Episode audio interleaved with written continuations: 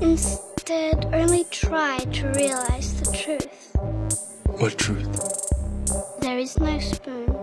Read between the lines, bitch. There is no spoon. There, there is no spoon.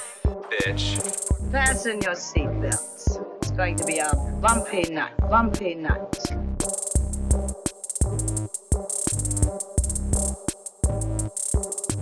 Saludos amigas y amigos, yo soy Mario Alegre Femenías Y yo soy Rosa Colón. y esto es Desmenuzando. Yes. En el episodio de hoy vamos a estar hablando del primer volumen de The League of Extraordinary Gentlemen, eh, el, el cómic, no la película. El cómic. No la No. Aunque hablaremos un poquito de la película simplemente para demostrarles Yo nunca la he visto y ahora tengo ganas de verla. Después de nunca la he visto. Que está bien, creo que qué bueno. Yo la vi una vez. No tengo el bagaje de, de haber visto eso cuando estaba leyendo el cómic. Ahora puedo ver la película y decepcionarme asquerosamente por lo que hayan hecho ahí. Eh, pero sí, qué eh, ese va a ser el tema de hoy. Pero antes tenemos que bullshitear. Y por supuesto, hoy es viernes 5 de marzo cuando estamos grabando esto. Y pues lo que ha estado generando buzz en las redes sociales es el final de WandaVision que vamos a estar discutiendo a fondo en el Patreon. Y Rosa tiene un muy buen tema para desarrollar en Patreon que lo vamos a empatar con otra cosa que ya íbamos a hacer. Eh, dinos, Rosa, ¿qué vamos a estar haciendo en Patreon eh, próximamente? Pues vamos a estar hablando sobre este el duelo y la ficción. So, cuando estábamos hablando de Zack Snyder, decidimos que íbamos a discutir Sucker Punch. Eh, pero luego se me hizo como que importante hablar de WandaVision as a whole y me di cuenta que Sucker Punch y WandaVision tienen tiene una conexión bien fuerte con Sucker Punch, que es que ambas, pel- am- la película y la serie, hablan sobre eh, mourning, ¿verdad? Sí, de De- duelo, de se pena. O sea, el, el duelo. Ajá. de duelo, de pena, pero a través de unas ficciones creadas por la persona que está pasando por el, por el Sí, de, dolor. de cómo se fabrican Eh, estos Punch- mundos donde tú te aíslas y te despejas para no tener que lidiar con el trauma. eh, que es que en el caso, sí. Así Exactamente. que ese va a ser el tema de lo que vamos a estar hablando de WandaVision eh, con Sucker Punch a través de Patreon. Pueden ir a patreon.com slash desmenuzando para suscribirse y escuchar ese episodio. Pero hoy vamos a estar hablando de WandaVision durante el bullshiteo. Eh, así que, spoilers para WandaVision. Si no Spoilers. vieron el, el final. Rosa, impresiones generales de WandaVision. Series finale, según se llama el episodio. Sí, del series final, ok, del series final en general, eh, específicamente pues me gustó par, eh, pero tengo como que me quedé con unas dudas de, de, de cómo cerraron el, el show, específicamente de cómo trataron al personaje de Agatha slash Agnes eh, y cómo entonces hacen un seteo weird A lo que sea que vaya a ser. a Wanda. Sí. Eh, y específicamente de cómo trataron a Agatha y cómo setearon a Wanda para entonces ser la Scarlet Witch, que visualmente fue bien impresionante, pero I'm, I'm a little bit como que me quedé esperando que la gente fuera un poquito más Wanda, este, you were a little shit, este, versus, versus este, tente- porque obviamente me gustó mucho que el show hace el entendimiento, mira, ella no lo está haciendo a propósito, she's not a bad person per se, porque está viniendo desde su dolor, however, confrontada con los denizens de Westview diciéndole que sus hijos estaban encerrados en sus cuartos y que no podían salir. Wanda literalmente hace, ajá, y se va. Bueno, yo. Y es como que, Wanda, Digo- you, need to, you need to be more responsible about the things you did here, este, porque en teoría fueron cuántas semanas de esos niños encerrados en los cuartos y estas personas... Yo no sé si fueron ella- semanas o días. Para mí fueron días. No fue tanta Is, cosa. it, is there a difference for? No, no, no. Para niños no hay ninguna diferencia. Pero sí me. Yo pienso que eso lo abordaron bien cuando Mónica la confronta. Digo, después de que ella tiene su Scarlet Witch moment y como que aterriza y se pone otra vez su hood y su ropa normal. Que todo el mundo en Westview le está mirando mal. eh, y que Mónica le dice. Poco hicieron. Poco hicieron. Eh, sí, no, they, they could literally burn the witch, pero saben que no pueden porque es como que ultra powerful. Eh, pero que, que Wanda está consciente de que lo que hizo está mal, de que no la van a perdonar no importa qué les diga porque no van a entender lo que ella estaba atravesando en su momento y por qué sucedió. O sea, fue como un efecto secundario de algo que ella no quería hacer y no estaba haciendo Sí, conscientemente. pero eso es lo que ella dice. Ajá. To make herself feel better. Esto no está saliendo de ninguna boca de nadie allí. Esto es ella diciendo, oh, they're never gonna understand and they're always gonna blame me. Yo, yes. Yes, Wanda. Bueno, sale de la boca They're de-. Sale de la boca de Mónica cuando le dice como que si yo tuviese poderes yo hubiese hecho lo mismo con mi mamá. Y era como que, bueno, ok, le pasan Sí, la pero manita es como ahí. que puede decir, but you didn't. Este, yo creo que la que más la condenó fue Agatha, pero como Agatha la coded como la villana, pues entonces la, las palabras para, un- para el público es como que, well, you know, she's kind of evil too, so. Porque ella le dijo, mira, este, tú eres una cabrona que tenía toda esta gente encerrada. Y, y Wanda le dice, no, no, jamás. Y Agatha, ajá, míralo. Y cua- cuando con- confronta a la gente diciéndole como que tus pesadillas eran nuestras pesadillas, tu dolor, y ella le dice, but you were free, you were happy. Es como que, Wanda, no, you're not understanding prisoners. this situation. so que yo creo que, que por eso es que yo te dije que siento que va a venir otro season, porque ese, ese growth de Wanda sí abandonó su grief, pero no aceptó la responsabilidad del daño que ella le hizo. O sea, ni se quedó a ayudar. Sí, no, sí, no es algo que definitivamente tienen que, que desarrollar y que al fi- final la para mí la pintó full como un, o sea, no la villana full, pero como un personaje you cannot trust. O sea, ella se escapa con Ajá, sus poderes. Ella se tiene que ir en hiding tipo de Hulk. Como cuando el Hulk destruía algo y se tenía que ir porque lo estaban persiguiendo porque había causado todo este Literal está daño. viviendo en la misma casa de Hulk. Yo sentí que eso era como que la casa de, mira Bruce, dame la casa. No, esa es la cabaña que tienen los Avengers, que ellos se prestan la llave, como que loco, destruiste mucho, tienes que irte a la cabaña en el lago y esconderte ahí por un rato. Que, que de hecho, ya que, Sí. ya que estamos brincando al final, que, que ese, ese ending, ese post-credit scene, es de ella como que viviendo y tomándose su cafecito, pero como que mentalmente estudiando el, el Darkhold. Me imagino Sí, que o, o separado ya, el Scarlet Witch es una entidad separada de lo que es Wanda Maximoff. pudiera ser. Sí, eso también es una muy buena lectura. Que de hecho, Yo siento que algo com- completamente superficial. Me encantó el traje de Scarlet Witch. Se ve como que súper sí, nice. estaba cool. El diseño estaba está cool. bien nítido. No sé por qué le siguen aclarando el pelo más y más. Yo hubiera querido que el pelo fuera un chin rojo. Yo me imagino que como, como, que al final el se quedó traje como es- que medio rubión. como el traje es tan escarlata, bien oscuro, a lo mejor me imagino que necesitaban un poquito de contraste en el pelo, maybe, I don't know. Sí, maybe, maybe. Pero yo, I would have stood a little bit more red, to be perfectly honest. Pero, y me gustó que el costume change viene con un, este, un extra, este, helping of volume para su pelito. Porque el pelo de ella es como que bien lacio. Y de momento fue como que, puf, puf, puf. tease it, tease it. Para que suba. Este, eso me gustó mucho. Eh, I mean, I get a kick de estos, como que superhero costumes are so silly, regardless. Yo, yo, yo, Eh, yo, pero- yo quedé bien este satis- se veía cool. yo quedé bien satisfecho con, con el episodio en términos, que fue el gancho para mí desde el principio, en términos emocionales, porque hay algo, ¿sabes? Marvel Studios, desde 2008 para acá, ¿sabes? Ellos no son conocidos por sus romances, y cuando han tratado de hacer romances han sido un descojón, ¿sabes? Pensemos en Hulk y, Yeah. y Black Widow, ¿sabes? Gamora con Peter Quill, o sea, a mí ninguno de esos romances me han, me han cautivado, y de hecho, el de Vision y Wanda como que pasa Nunca se le dio espacio. no, siempre pasa en el background. Es como que los conocemos en Age of Ultron, pelean juntos al final, that's it. Después los vemos como que tienen ese momento en el Avengers eh, Headquarters donde están hablando en el cuarto en Civil War y ya de ahí para abajo es como que están eh, exiliados, están escondidos teniendo su romance en Edinburgh, no me acuerdo, estaban en Escocia, donde rayos, en Infinity Sí. War.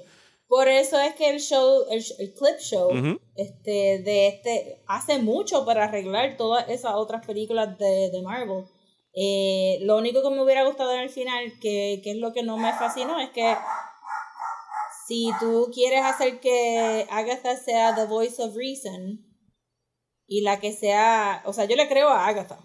Sí, no, yo, Yo para mí, Agatha, Agatha. Agatha no quedó mal en mi libro, para mí. Yo como que yo quiero, yo pienso que Agatha debería ser una aliada de Wanda. Ajá, exacto. Y, o, o sea, el, el, la idea de que es comparable, que ella hubiera querido que, que Agatha quiera robarse el poder del Scarlet Witch versus Wanda que tuvo estas personas encerradas en el, en el Westview este prison. Como que Agatha did nothing wrong. Y Agatha es la única que está clara Bueno, que ella mató a Sparky. Did she though? Did that dog even exist?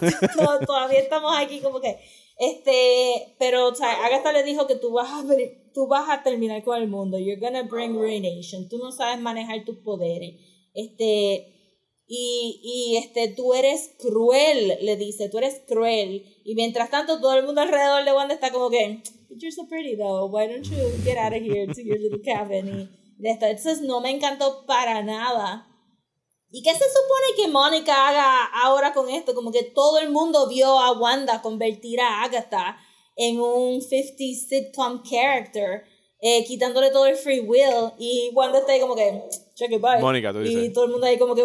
Eh, no, tú sabes, porque Mónica la vio, Mónica es la head de Sword, Ajá. y ella no dice nada. Y el FBI está ahí, todo el mundo la vio, como que, hey, mira, está este Wanda Maximoff, este Jeva, extraordinaire, also, este fiery powers from her hands, está convirtiendo a esta ciudadana que nosotros no sabemos si es ciudadana de Estados Unidos, tiene derechos, etcétera, le quita todo el free will, camina y se va para su cabaña. Y dice, breguen ustedes con eso. So, ¿Qué ella va a hacer ahora? El mundo no es un 50 sitcom, ella no puede bregar así. Bueno, yo ya la dejo como el nosy neighbor de un sitcom, en realidad, no necesariamente de los 50s, pero sí entiendo How lo que estás diciendo.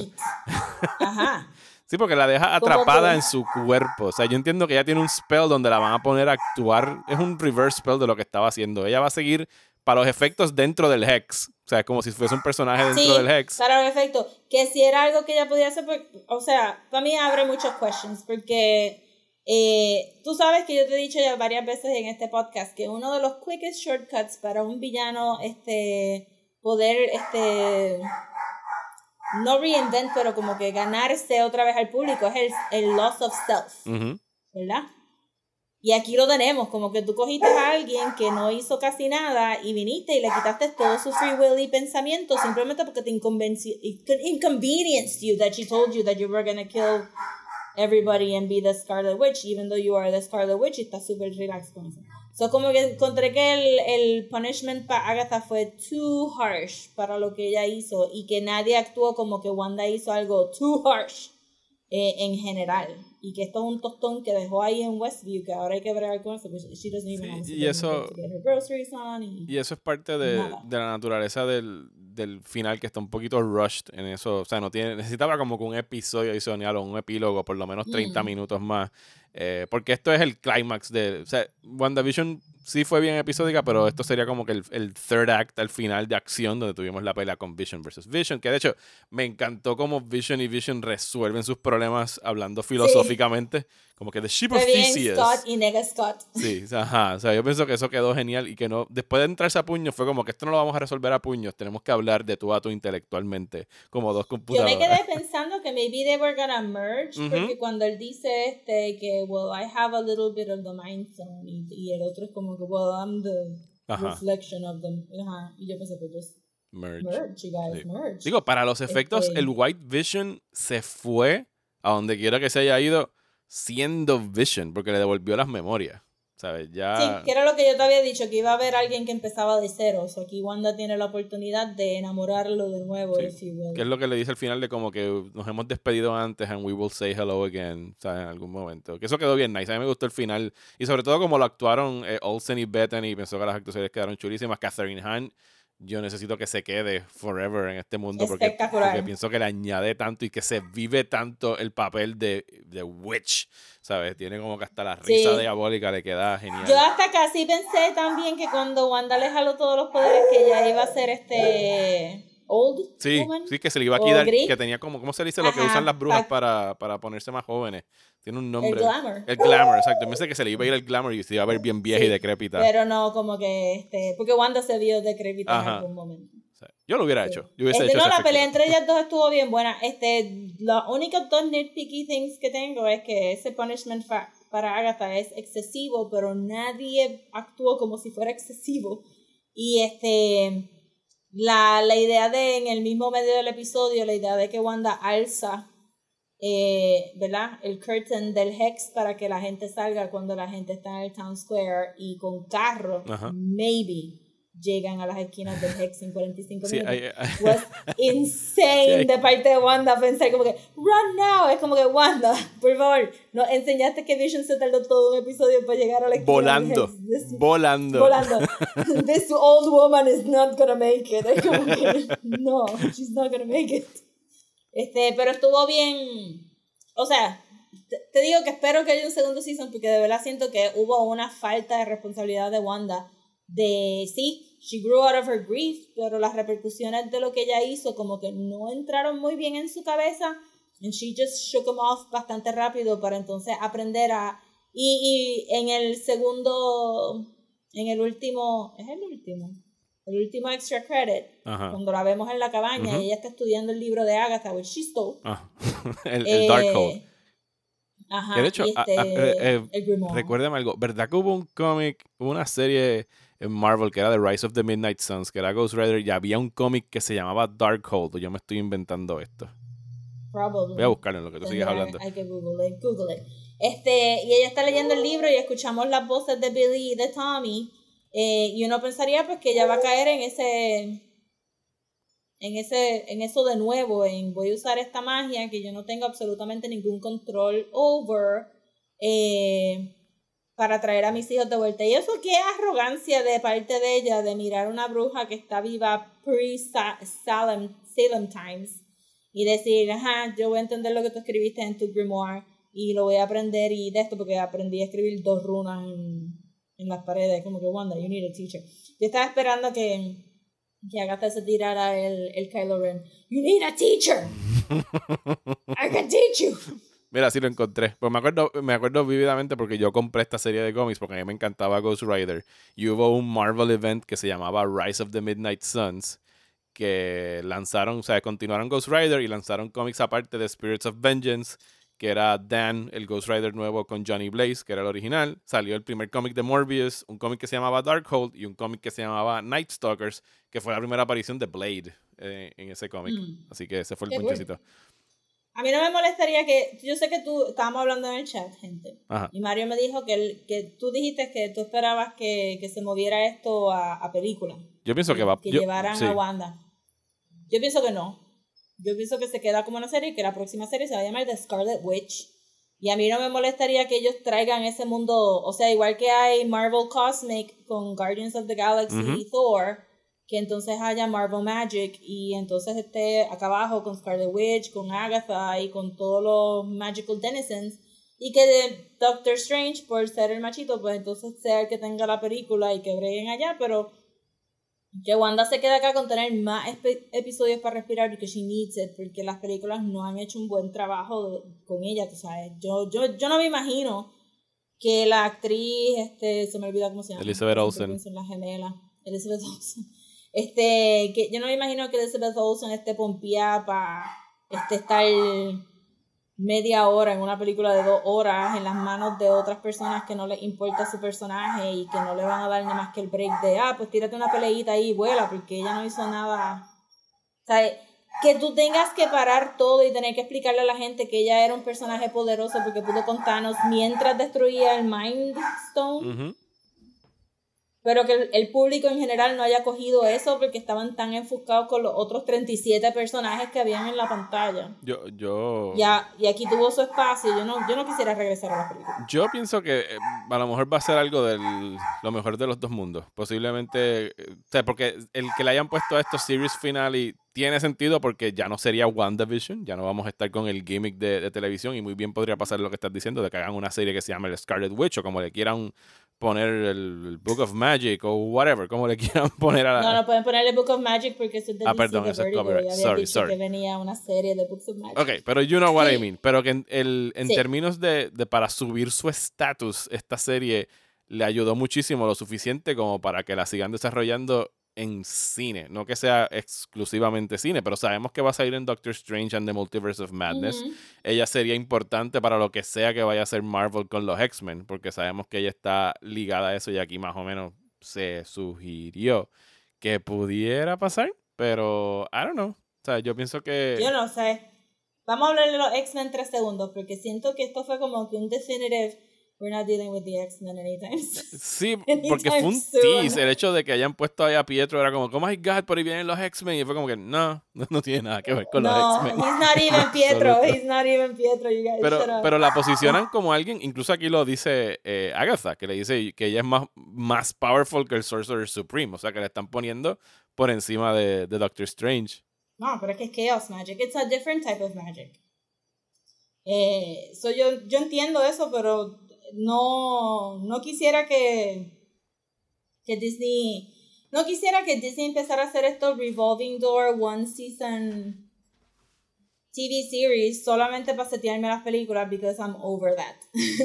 Sí, no. Eh, eh, y Y es la única que la han anunciado así como que, digo, ya Falcon and the Winter Soldier como que han sepultado ahí que eso va a ser un season y ya y nada más van a ser seis episodios. No veo a nadie excited por, por esa serie. No. Y mucho y después de WandaVision va a ser como que, oh, dos tipos dándose es como puño. que it's straight. sí, es como que no. Sí. Como que, oh, un action Marvel thingy again. Con estos dos personajes que nunca impresionaron Sí. mucho en el cine. Yo me imagino, o sea, yo entiendo lo que tú dices de, obviamente ya tiene que salir en las películas, pero su historia no va a pasar en las películas porque Ah, no. nunca ha pasado en las películas. Y no tienen el tiempo para hacerlo tampoco. Mira todo lo que aprendimos de ellos dos en, en estas últimas nueve semanas versus lo que Sí. vimos en el cine, que era absolutamente nada. Y cuando sumen, cuando lo sumen todo, se van a dar cuenta que esta serie va a ser la más popular de la, primer, de la primera racha de series y no la van a soltar tampoco así porque sí. Eh, pero sí siento que dijeron como que X-Men, not for a while. Sí, take it easy. Not really. Sí, porque la posi- también la, la alejaron más todavía de los mutantes porque she's magic. Sí. ¿Te acuerdas cuando estábamos hablando de que iba a Sí. salir Ian McCullen o Michael Fassbender? Sí, pero es que good on Paul Bettany por este hacernos este pensar que venían tantas cosas diferentes. Paul, Paul Bettany se lleva el award de troll del 2021 hasta ahora. Sí. y le quedó genial. Que de hecho, ahí tiene que haber un chorro de gente encojonada porque sus teorías no fueron validadas. Y es como que, I'm pues, sure. I'm sorry, tú no escribiste la serie. Sí. Ajá, exacto. Yo espero que la gente haya grown up a little bit more. Como que Eh. didn't have to watch it in the beginning. y pues, al final del día, con todo y que estoy un poco molesta de cómo trataron a Agatha, eh, fue un final que, que estaba set up perfectly desde el principio. Sabes, no tengo quejas tampoco de... Sí, y está muy bien Del escrito. final, y, so- y es top tier de lo que ha hecho Marvel, tanto en cine como televisión en estos últimos años. En términos. O sea, Es casi como si le dejan un poco de wiggle room a los... Ajá, Ajá. Es casi como si le dejan un poco de wiggle room a los creatives. They do good stuff. Imagínate eso. y no los tienes ahí con el látigo de tenemos que conectar todo con las Insane. películas. Sí, aunque el momento que dijeron, sí, este, eh, Mónica, para que vayas al cine, y yo, pues dale, vete al cine. Y de momento, ah, está sola, ¿qué está pasando? Ay. Scrolls. Sí, eso para mí fue, como que, ok, aquí cuando la entran al cine es como que, ok, whatever this is, es el setup para lo que sea que venga después, what are you gonna set up? Y, cuando, y pues ya ellos anunciaron que viene una serie de Secret Wars. Y presumo que cuando le dice mean- an old friend of your mom, se están hablando de Fury, que tiene que estar in space somewhere. Sí, Space o whatever. Esta, esta serie de Scroll va a ser como cuando tú tienes el, el event y tienes que comprar los cómics del event, que son del 1 al 8. Y los que están entonces todos medio. los crossovers entre medios que te dicen, if you wanna find out what happened here, you have to read este, the crossover de Monica Rambeau. blah, blah. Y entonces se va a formar un, un, un revolú y ahí es donde uno dice, pues, Pero. Pero sí, pero está cool en ese aspecto porque tú puedes decir, ¿sabes qué? I don't care about Secret Wars. Yo vuelvo cuando regrese Wanda. Eh, porque a mí no me Sí. interesa ver lo que esté pasando con Captain Marvel. Y, aunque me interesa Monica Rambeau, porque yo pienso que esa- la actriz hizo un muy buen trabajo aquí. Sí, Monica Rambeau es super cute. Así que a lo mejor por ahí, por ahí si la van a meter en Secret Wars o en Captain Marvel, pues ya estás como que you're En, in. en Captain Marvel de seguro. Ajá. Pero, o sea, Secret Wars ahí. que sería como que medio incestosito si ellas se quedan juntas con, con Captain Marvel, porque entonces Captain Marvel estaría grooming her desde a child eh, para ser su novia ahora, pero este hubiera sido nice, porque la actriz es bien linda y, es bien- eh, y de verdad que Mónica fue una chulería. Yo no me acordaba que ella salía en Mad Men. O sea, alguien el otro día me dijo, ah, a mí me encanta desde Mad Men. Y ella es la secretaria de Claro, una de las Draper. secretarias que sí, que, que las confundían, que el chiste es que ellos se decían los nombres equivocados a propósito. Sí. Porque este, eran dos personas negras en la oficina y les confundían los nombres, Ajá. le decían Sherry a la otra. Y, Sí, porque todos son Es iguales, hay que cambiarle los nombres. Ajá. Ajá, I mean, Men. Eh, bueno, ¿tienes algo más para el bullshiteo? Pues sí, tengo un plug plug, Ajá. porque fue parte de mi consumo de contenido semanal. Y es que este, Tania, friend of the show, este, parte del Pandemic Pod y este co- co-host de, de la manga, comenzó un canal de Twitch Uh, que se llama Nacho Quesoso. me encanta. Nacho. Ahora quiero nachos. Sí, exacto. Y este, y pues está haciendo, está jugando eh, varios juegos. Creo que está jugando Yakuza, está jugando mi new favorite que no puedo jugar porque Steam no funciona en Mac, que es el Lemon Cake Bakery. Y, y este también está haciendo art streams, este, y, y tú sabes, no tan solo ver- verla dibujar, sino she's actually talking about her method y process. Y pues yo soy una old una late generation X que entró a las computadoras en universidad. Eh, pero so ahora yo me estoy acostumbrando a tener una rutina de ver videitos en YouTube. Ajá. Todavía no he hecho el full jump a Twitch porque siento que cuando tú brinques a Twitch lo vas a tener corriendo todo el día porque todo va a estar pasando en Twitch. Eh, pero creo que con Tania voy a hacer ese full leap a tener, A a tener tener gente streaming horas hablándome a través de, del thing. Pero el, eh, si ustedes están todavía apprehensive de Twitch, yo les, recom- les recomiendo el canal de Tania porque está jugando juegos bien cool y está dibujando y los dibujos de ella son amazing. So, eso fue lo que también estaba viendo esta semana. Nítido, pues felicidades a Tania. Yo también soy como que no conozco nada de Twitch. I know it exists, de que la gente lo usa para hacer streaming y la gente habla y generan chavos y mucho viewership Sí, por más ahí. chavos que en YouTube. Más chavos que en YouTube, porque YouTube como que dejó eso caer ya hace bastante tiempo y se pusieron como que también bien restrictivos con lo que la gente podía hacer o no hacer por ahí, porque ellos tienen que controlarlo todo. Pero sí, envíame el link del Twitch channel para ver lo que está haciendo Tania en Nacho Quesoso. Ya, ya tiene una- 10 estrellitas por el nombre nada más. Bueno, eh, shall we go back to Victorian England? ¿Es Victorian England? Sí, es Victorian England. Sí, un type of Victorian. Ajá, un alternate reality Victorian England para hablar del volumen 1 de League of Extraordinary Gentlemen.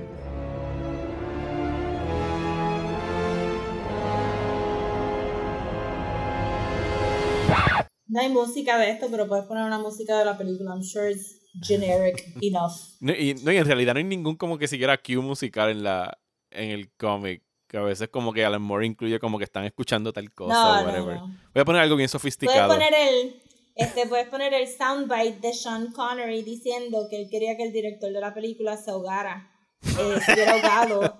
Eh, porque en el red carpet le dijeron, este, este es el primer fun fact de la película, que no vamos a discutir tanto aquí, pero es such a fun fact, de que cuando ellos estaban filmando en Praga hubo unas inundaciones bien grandes. Y cuando le están preguntando a Sean Connery en el red carpet, como que, ¿y cómo fue trabajar con las inundaciones? Él dijo, pity the director didn't drown. Y siguió caminando. Yo voy a tener que buscar ese sound porque yo nunca lo he escuchado. Sí, Yo sé que porque fue uno de esos como que, what did he say? el pedacito de trivia que yo sé de esa película sin haberla visto es que Sean Connery passed en, y esto es que bueno que pasó porque en realidad le quedó mejor al otro actor. Él le ofrecieron ser Morpheus en Matrix. Right. Y él estaba como que buscando papeles así, tipo blockbusters en que pudiera salir. Y él como que passed on Morpheus para irse a trabajar en League of Extraordinary Gentlemen. Y entonces aquella película explotó y fue esta sensación. Y esto fue un desastre. Un fracaso y él se retiró después de esto porque fue tan horrible. Fue su última película, en, fue su última aparición en Sí. pantalla. Eh, Rip Sean Connery, gracias por esos Rip comentarios. Que de hecho, de, de esos momentos que salieron durante alrededor de su muerte, de que el tipo, se- o sea, era como que un super nice, cool dude, por lo que han pintado, y que era como que apoyaba mucho a los escritores en los sets, y como que los invitaba a escribir y a reescribir y todo eso, y como que los apoyaba, se, se involucraba mucho en la producción de las películas como actor. Y, y era como que pro uniones y todo eso, así que pues bueno saber ese detalle. Y cuando, y, Sí, y I obviamente mean- no tenía pelos en la lengua como el comentario que acabas de mencionar. I mean, ya tú llegas a ese punto y está como, fuck this guy. Este, pero sí, yo nunca he escuchado nada malo de Sean Connery. No, no, no. He seems like a swell, he seems like a swell guy. Okay, so el cómic The League of Extraordinary Gentlemen Yes.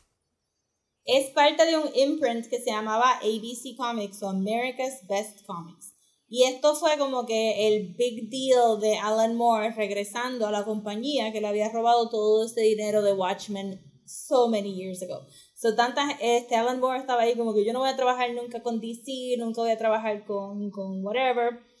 Eh, pero entonces le dijeron, mira, tú puedes hacer lo que te dé la gana y tú vas a tener tu propio imprint. So, estos eran cómics que no estaban adentro del universo de DC y que en teoría él era el dueño de, ¿verdad? Él era el dueño del IP. So, él tenía Tom Strong, League of Extraordinary Gentlemen, Promethea, y había como un Justice League type eh, que tenía el personaje de Tom Strong y estaban juntos con otros personajes, si me recuerdo bien. Yo compré Promethea, en algún futuro Ese no era top 10, hablaremos de ¿verdad? Promethea. Eh, no, es America's Best Ok. Comics.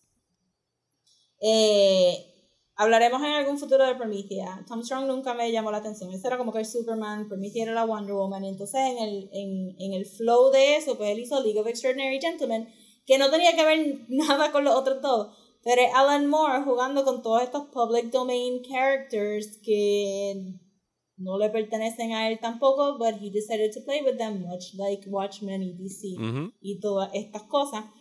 Eh, y la razón que no estamos leyendo toda la serie de League of Extraordinary Gentlemen es que los cómics van stoqueando progresivamente as they go, eh, al punto de que se convierten unreadable. Eh, so mejor quedarnos con el volumen. Yo diría que a mí me gusta un poquito más el, el volumen 2, simplemente por, por lo que es, pero había que leer el 1 primero. but Here we are. Eh, eventualmente todo se cae. El, el contrato el contrato se acaba con America's Best Comics y él decide que va a terminar ese universo en Promethea. Ella era como que The Whore of Babylon, viniendo a destruir el mundo. Este, spoilers para Promethea, pero el último cómic es un, es un desenfreno de colores y de tintas que se va disolviendo en la nada de la magia del universo. Eh, pero entonces él se llevó League of Extraordinary Gentlemen a publicarlo en otros lados. Ok. Por eso es que continúan. Eso está el volumen 2, el Black Dossier, y después hay como que unas miniseries este, cada vez, cada vez un chin más problemático. Porque es Alan Moore. But I don't know if you noticed que hay un healthy dash de historically accurate racism en, esta, en, este, en este volumen. Y, y sexism, porque aquí cuántas veces, o sea, si tú te fueras a dar un shot por cada vez que Quartermain o cualquiera otra de los hombres dicen, damn it, woman, van a contestar algo que esté diciendo ella. Y las violaciones, la- lo- los rape attempts constantes de, de, de, de Mina. Ajá. Eh, so, okay, so, ¿cuáles son los players? Antes de entrar del plot, para que sepan. Eh, el personaje principal o la, o la organizadora que está trabajando bajo uno de los Bond Ujú. families, family, family members, es este Mina Harker, Ney. ¿Es Harker? Eh, Murray. Ella se cambió el Ella se cambió el nombre Murray, después. Ney Harker. Ajá, exacto. Porque ella es la de era la- Drácula, ¿verdad? la de Drácula, exactamente. Eh, y entonces, pero en el cómic nunca se menciona a Drácula porque era tan horrible que nobody mentioned. Simplemente como que, ah, that business with the foreigner. Ajá. Este, yes, yes, she got raped by a foreigner, fue lo que dicen. Eh, y entonces el distinctive feature de ella es que tiene una, una bufanda roja. Por todas las veces que le mordieron el cuello. Ajá, y entonces pues es tu cue para este Drácula. Y entonces está Nemo de 20,000 Leagues Un- Under the Sea, Ujú. eh, de De Jules Verne, yes. Eh, que entonces aquí pues tenemos a alguien que es este colonial de Inglaterra, este siendo también un poquito anti-musulmán, if you will, just a dash, just a dash. so tenemos a Nemo con un dash of anti-Muslim, tenemos a Dr. Jekyll y Mr. Hyde, tenemos a The Invisible Man, eh, que es horrible, as all the movies have told you. El Invisible Man siempre es un pervertido de mente psicópata. horrible. Ajá. Eh, y entonces tenemos a Alan Quartermain, que es alguien que yo nunca había leído. Yo creo que yo no me he leído 2000 Leagues Under the Sea, yo creo que me he leído Dr. Jekyll y Mr. Hyde. Eh, y me leí The Invisible Man en la escuela y obviamente me he leído Drácula. Nunca había leído nada de Alan Quartermain, pero es colonial Sí, es un, literature. es un colonizador. Es, ot- es otra creación de Arthur Conan Doyle, además de, de Sherlock Holmes. eh, que también es- es- hay personajes de Arthur, de Arthur Conan Doyle aquí. I mean, hay gente que probablemente ha hecho una mejor guía de todos los personajes que salen aquí, pero la idea siendo de que en el cómic no hay personajes originales, todos son personajes que son public domain, de la literatura inglesa. Sí. Ese es el concepto del cómic. Y entonces en el main plot tenemos este la corona Ujú. a través de Mr. Bond y un tal M Ujú. eh, reclutando a Mina para que ella vaya a su vez a reclutar a todas estas personas que son non gratas en el imperio, casi todos supuestamente se murieron, se desaparecieron, etc. Porque England needs them.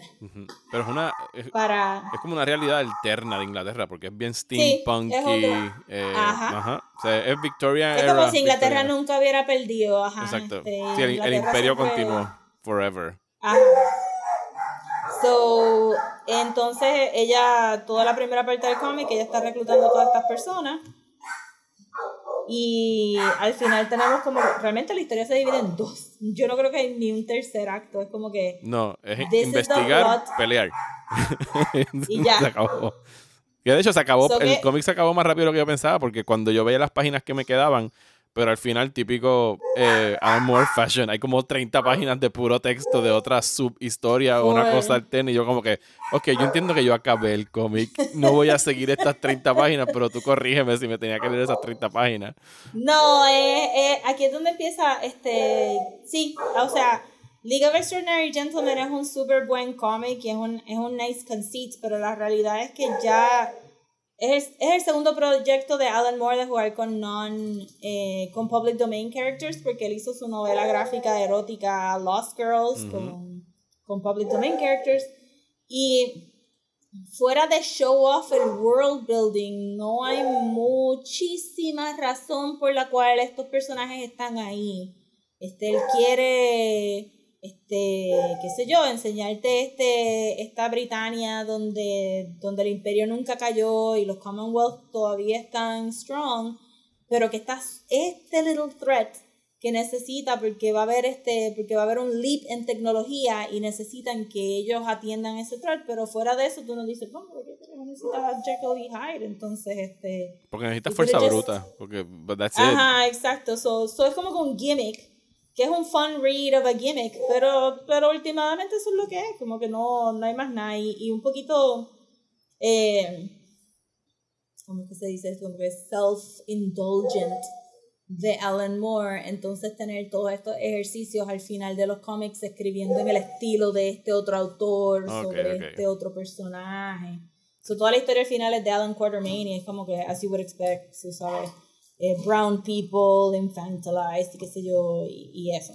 Este, ¿qué te pareció a ti el cómic? Después hablo de, de, de una como que really horrible racist controversy que se formó con el tercer volumen de este cómic, pero you go, di- dime, dime por qué, si te gustó o no, si era la primera vez. Eh, sí, era la primera vez que lo estaba leyendo. Yo tenía noción ya de qué era. Obviamente sabía que era uno de los cómics de Alan Moore que estaba hace tiempo en mi to read list. Eh, sabía que eran todos personajes de public domain. Recordaba claramente a Quartermain y a Jekyll y Hyde por lo que había visto de la película en trailers, porque recuerdo la transformación de Jekyll y Hyde en los trailers que no sé si quiero decir que estuvo bien hecha, pero se veía como esta cosa amorfa, grande, enorme. Y obviamente allá en la, Ajá, impresionante. eh, sí, eh, y en la, en la película lo venden como un tipo blanco, aquí también es un tipo blanco, pero cuando se convierte en Hyde es como un medio simio, es como si fuera casi un gorila, Ajá. de la manera Y que, con la cara así todo, sí, todo corta. que, que lo dibujan. Yo, tú sabes que vengo de Penny Dreadful, que a mí me encantaron los primeros dos seasons de esa serie, y eso creo que todo el mundo la conoce como la mejor versión de League of Extraordinary Gentlemen. Es que, es que está ahí todo.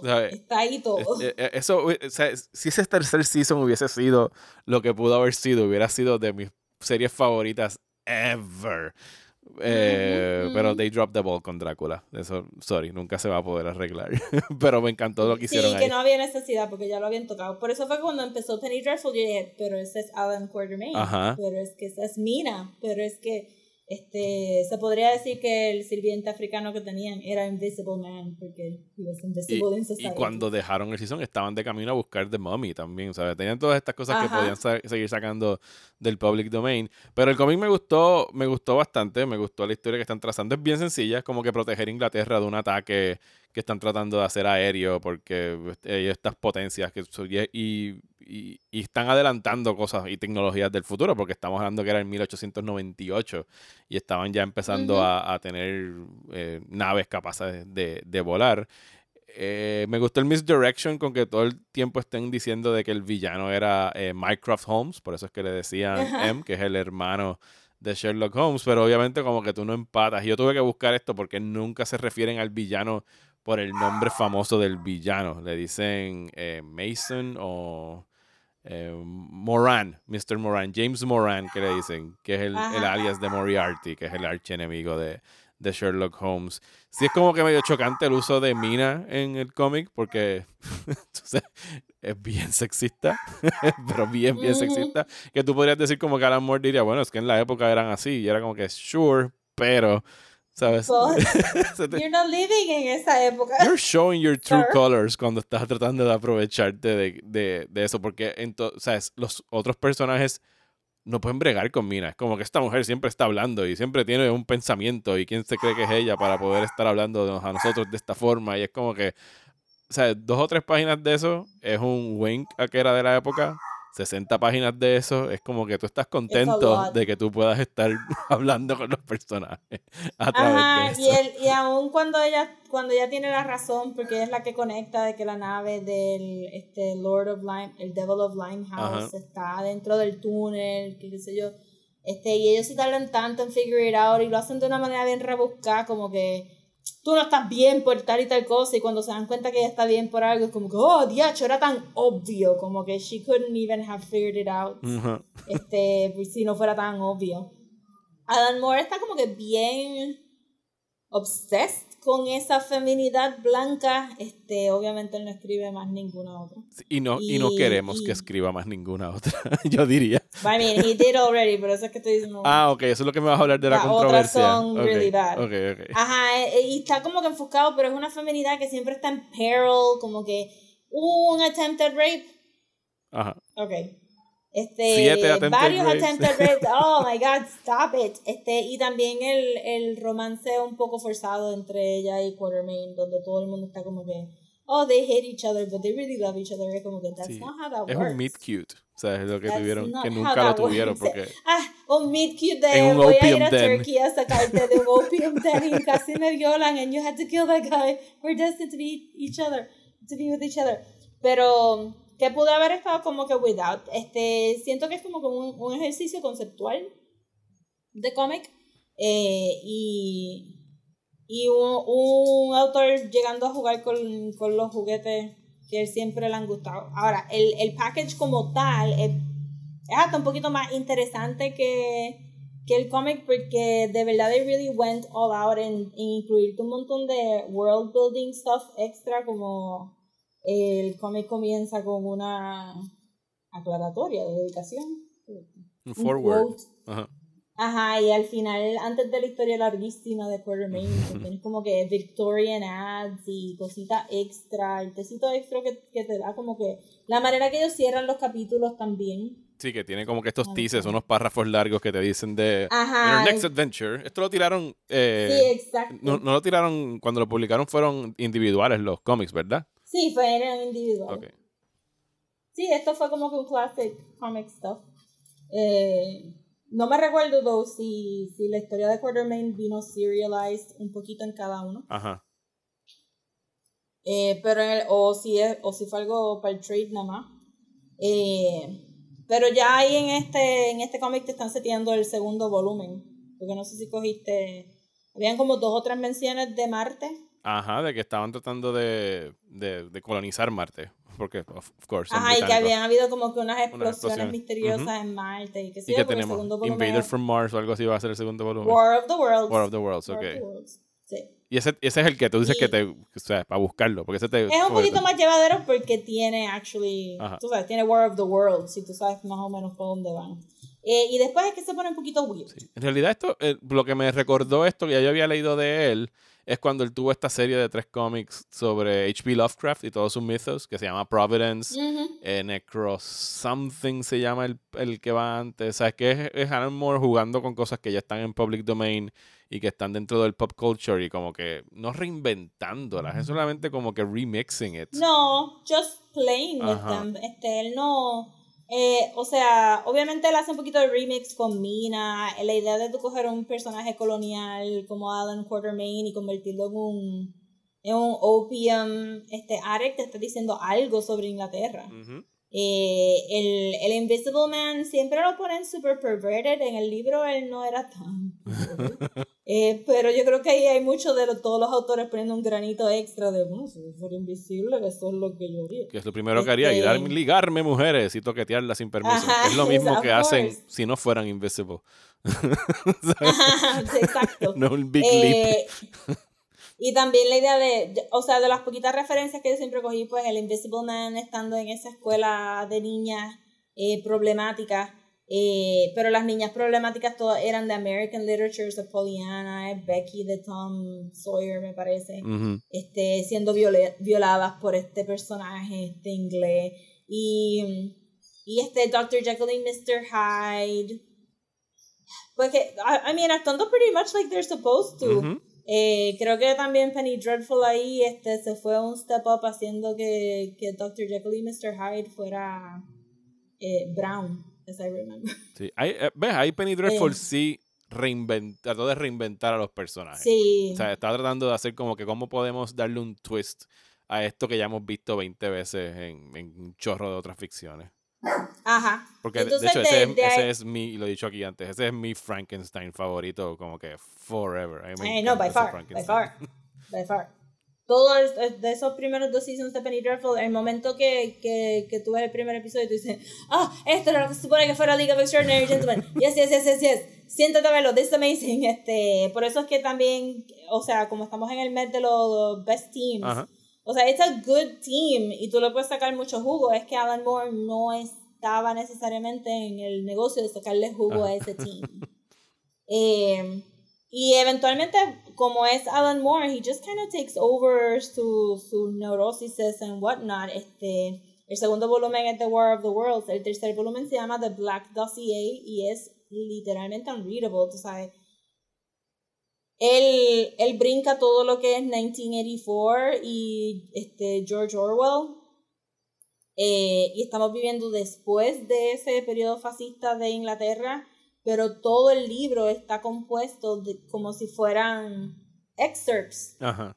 de otras aventuras, pero escrito en el estilo de esa literatura. O sea, tú tienes como que un third of a beatnik novel que si tú estás leído on the road, pues tú sabes, tú tienes que coger tu tiempo, no, no hay punto, se, quedan, se quedan pegados. Este, y así, y entonces, y, y al final del libro había un cómic que venía con unos 3D glasses que tú teni- que tenías que poner. Y Oh my Sí. God. Hubo un año que todo el mundo estaba poniendo 3D glasses con los cómics. Grant Morrison lo hizo con uno de Superman. The Final Crisis.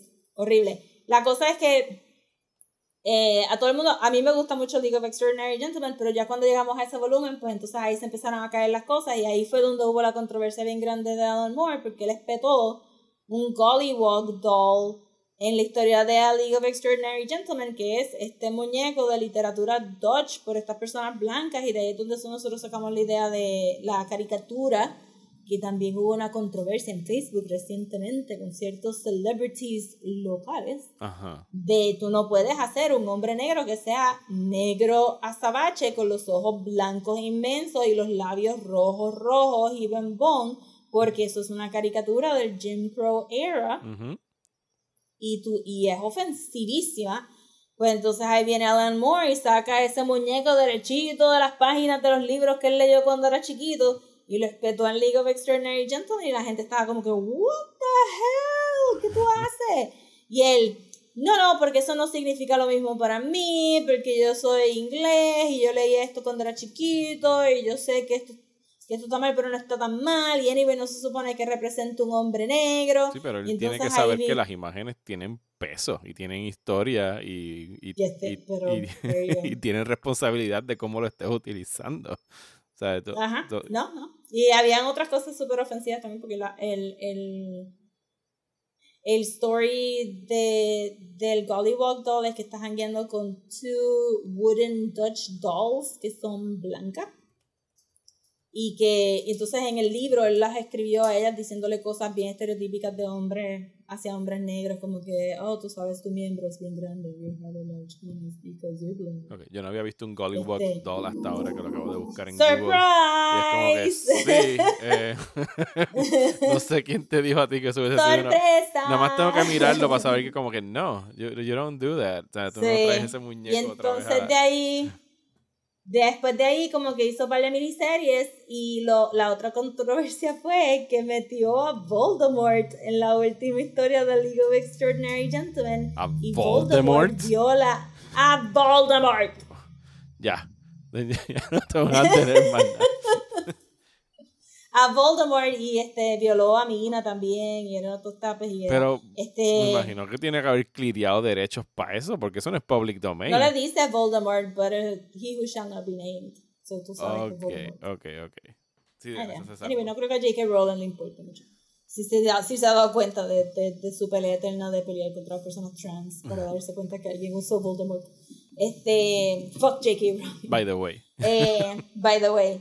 Eh, pero sí, que, que degeneró mucho a lo que es Alan Morrison's eh, y, y decayó y por eso fue también porque Penny Dreadful vino como que a refresh us all y remind us que, ah, yes, this comic was good. Este primer volumen es actually nice y un fun read, es un quick read, pero es fun, tú sabes, no es, no es este mess que Ajá. después se convirtió. ¿Y la película es una adaptación de este volumen específicamente? Pues, funny that you should mention. Porque en teoría, sí. Pero se dieron cuenta de varias cosas. Este, se dieron cuenta que Mina no tenía poderes. So they needed to rectify that. Ujú. So en la película, She's Mina es una vampire, vampira. ok. Of course, of course. Este, segundo, pues Mario. Ajá. Todas las personas son inglesas. ¿Cómo una audiencia americana va a poder entender y, y, y a- encariñarse con estos personajes que no son de su cultura? So, entonces respetaron a Tom Sawyer eh, ahí, and he's the American young man que Alan Quartermain latches onto and treats like a son, eh, porque los americanos no, tú sabes, Ajá. eh, evidence notwithstanding. Y no accents and shit. Ajá. Entonces, este, Nemo se queda, Nemo sale, pero very reduced role Sí, porque es el brown Era el oscurito, sí. Que de hecho, Ajá, yo, yo me este- quedé con ganas de saber más de Nemo en el cómic, porque también se queda como Cool. que, Nemo, eh, quédate velando el carro en lo que venimos nosotros que vamos a ir a combatir. Sí, Nemo cosas". como que, y después al final te dicen, ah, diablo, Nemo es más cruel que, Ajá. que este, como, well, that's your opinion because you're the guys who colonized him. Este, also también está ahí como que Nemo super hangueando con la gente de Moby Dick. ¿Y a- Call me Ishmael, ¿Y a quién Captain. remueven para meter a Tom Sawyer o no quitan a nadie? Eh, no quitan a nadie. Nada más lo añaden y ya. Lo añaden. Porque sale Dr. Jekyll y Mr. Hyde, que era un muchacho que había salido en Snatch y en Two Lock, Stock. Two Lock, Stock, Lock, Stock and Two Smoking. Barrels, yes. Ajá, Lock, Stock and Two Smoking Barrels. Pero entonces cuando traen a Sean Connery para Alan Quartermain, él dice, yo no voy a ser de un drug addict. I don't I don't roll like that. I don't roll like that, so nada de lo que pasa con Quartermain eh, pasa porque no es adicto en la película, es Alan Quartermain, está en su peak. Eh, y el Invisible Man está ahí, pero no me recuerdo que fuera tan cruel ni, ni sadistic. La película es, no sé cuál rating es, pero I'm gonna guess que fue PG-13 Sí. aggressive. PG-13. PG-13. Ajá. Este, porque no pasa nada, nada, nada. Y el, el final no es Moriarty, yo creo. Era, era otro malo de otro libro y era como que I don't know this guy. Eh, mucho se hizo sobre el diseño del Nautilus, Ajá. que en el cómic aquí está súper brutal Ajá. porque es este... El squid. Sí, es el, el squid attached a, a, creo que es un whale-ish shape. Sí, el, el diseño original del, del. Nautilus. Ajá. Según descrito. Sí, pero como que, ajá, según descrito, pero se ve, se ve súper chilling. Y- Todo, todos los diseños y la- los vestuarios y la ropa que, que el, el dibujante hizo para el cómic, Keith, Kevin O'Neill, está súper lindo. El cómic está bien, bien, bien hecho. Pero o sea, la historia no es profunda, doesn't have to be, I still enjoy it. Y, y acá- Pero es un... acabo de buscar una foto, una foto de Hyde y parece algo de Resident Evil. Como que tiene la cabeza en el shoulder y un brazo más grande que el otro. Y, oh my early God. 2000s effects, I mean, come on. Bueno, Una de las cosas más clever eh, que hace Alan Moore con los personajes de Jekyll y Hyde y The Invisible Man es el reveal de que Jekyll puede ver a The Invisible Ajá. Man porque él puede ver en diferentes spectrums, pero que no se lo dice porque o sea, obviamente para tener Hyde el- es más inteligente Ajá, que eso. Por supuesto, para tener el, un, un ace up his sleeve. Si tuviera que usarlo, que en realidad no lo usa en este cómic. No, Pero está ahí, está sugerido. pero está ahí. Ajá. Super nice. Y también una idea de que, pues, Mina. Que, que Drácula todavía es peor que Jekyll y Hyde, porque Mina puede con Jekyll y Hyde. Ujú. Pero dice Jekyll, stop it. Mm, Okay, whatever. I've been through some shit. I'll stop, but not because you told me to. because I want to. Pero Y toda la idea de, de, de- Es que de verdad el cómic es mucho más world building que los personajes. A mí me gusta ese mundo. Está todo cluttered. Está bien steampunky, como tú dijiste. Pero está como que todo el mundo está living on top of each other, que están living on top of each other, pero todo está decayendo también porque todas las construcciones están sí, halted. es como que el- Y es como que hay prostitutas por todos lados. Sí, es, es la debacle del imperio. O sea, es como que ya no. eh, eh, Ajá. si, si lo dejara seguir creciendo desmedidamente, sí, eso es en lo que se convertiría el imperio de Inglaterra. Ajá. So, está súper fun, de verdad. Si, si quieren leerse algo como que bien quick de Alan Moore, no es súper pesado. No, It's just fun. Son seis, son seis cómics y ya. Si no mal no recuerdo, seis o No tienen que leerse la historia de Quartermain al final. You don't have to I, your- I didn't do it. that. No, yo veo esos bloques de texto de Alan Moore y es como que, ok, ese es mi cue para irme de este cómic. Yo pensé, yo dije, diacho, se me olvidó decirle eso a Mario. Mario solo leerá. Yo me No. la quiero releer de nuevo. Y cerré el libro así. no, ahí fue yo No. dije, bye, hasta aquí llegué. It's okay. I don't have to do it. Eh, pero es una chulería y se pueden leer el volumen 2 y de verdad que, que está aquí porque es un fun read y está aquí porque nos trajo el mejor equipo de televisión que es Penny Dreadful. Pero Yes. no íbamos a poder hacer un, un episodio de Penny Dreadful porque se va a ir todo el episodio en esto está cabrón. ¿Verdad que aquello está cabrón? ¿Verdad? Esto está cabrón también. Todos los personajes están cabrones y, ay, Dios mío. Todos los personajes están cabrones. Vayan a ver Penny Dreadful Pero también. Yes, pero siento que sin, que sin, sin League of Extraordinary Gentlemen no tendríamos Penny Dreadful. Sí. ¿Estás bien cansado de los programas de política aburridos? Pues trata Radio Independencia, un podcast de política, derecho y todo lo que se nos ocurra desde el independentismo boricua, donde Andrés González y Adriana Gutiérrez discuten temas de actualidad y temas históricos con algunas de las figuras más importantes del independentismo y la izquierda puertorriqueña. Suscríbete a Radio Independencia en tu aplicación de podcast favorita y en nuestro canal de YouTube. Únete ya. Y hasta aquí este episodio de Desmenuzando. Muchísimas gracias por escuchar. Regresamos la semana que viene también para hablar de otro cómic. ¿De qué vamos a hablar, Rosa? Vamos a hablar de Superman and the Legion of Superheroes, que es un buen intro a The Legion of Superheroes sin entrar en toda la historia que voy a discutir la semana que viene, because I love them. Eh, pero es super fun, es un fun comic, es un super fun comic. Ok, pues ya, ya escucharon que eso lo tenemos para la semana que viene. La semana de arriba vamos a hablar del Zack Snyder's Justice League. Y vamos No entonces... puedo creer que estamos tan Estamos cerca de verlo menos, menos de dos semanas. Y si luego mover mis fichas bien, a mí me quedan menos de una semana. Ya veremos. Pendiente. Así que deja ver Humble si brag, humble brag. no sé, vamos a ver si sucede. Y entonces vamos a acabar el mes hablando de Doom Patrol.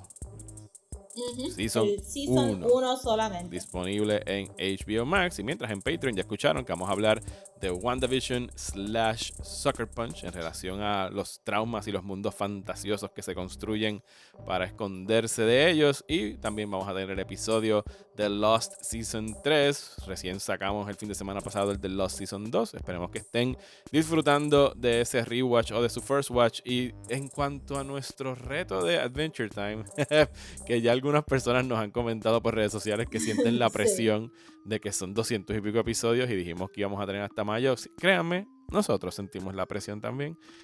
yo voy, estoy acabando el yo season empecé 2. Season 3. Ok, pues entonces yo estoy un poquito atrás, estoy acabando Season 2. Tengo que meterle el chambón. I'm gonna do it. I'm gonna do it.